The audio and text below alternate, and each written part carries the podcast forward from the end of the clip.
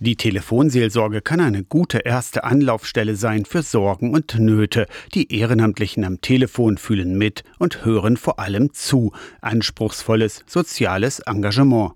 Rund 80 Freiwillige üben bei der Telefonseelsorge in Magdeburg diesen Dienst aus. Manche schon jahrelang, sagt Pfarrerin Annette Karstens, die Leiterin der Dienststelle in Magdeburg. Was ich sehr hoch schätze, dass Menschen für eine solche lange Zeit immer wieder das Ohr haben für die Nöte anderer. Liebeskummer, Trauer, Krankheit oder Sorgen um nahe Verwandte oder Freunde beschäftigen Menschen, die die kostenlose Rufnummer der Telefonseelsorge wählen.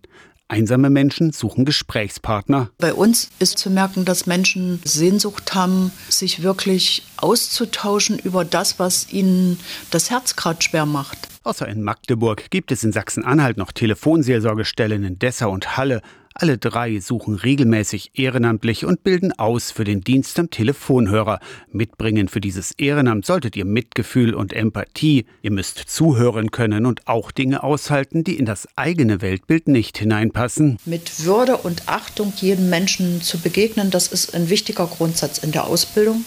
Und viele trainieren das hier auch wirklich ihre Schubladen, die sie sonst im Leben so haben, die wir ja alle irgendwie uns zulegen, dass wir die hier an der Dienstzimmertür draußen lassen und jedem Menschen auch ein Stück Achtung und Würde entgegenbringen. Die nächsten Ausbildungen für den Dienst bei der Telefonseelsorge beginnen Anfang 2024. Infos bekommt ihr bei allen Telefonseelsorgestellen. In Magdeburg ist am nächsten Samstag auch ein persönlicher Kennenlerntag.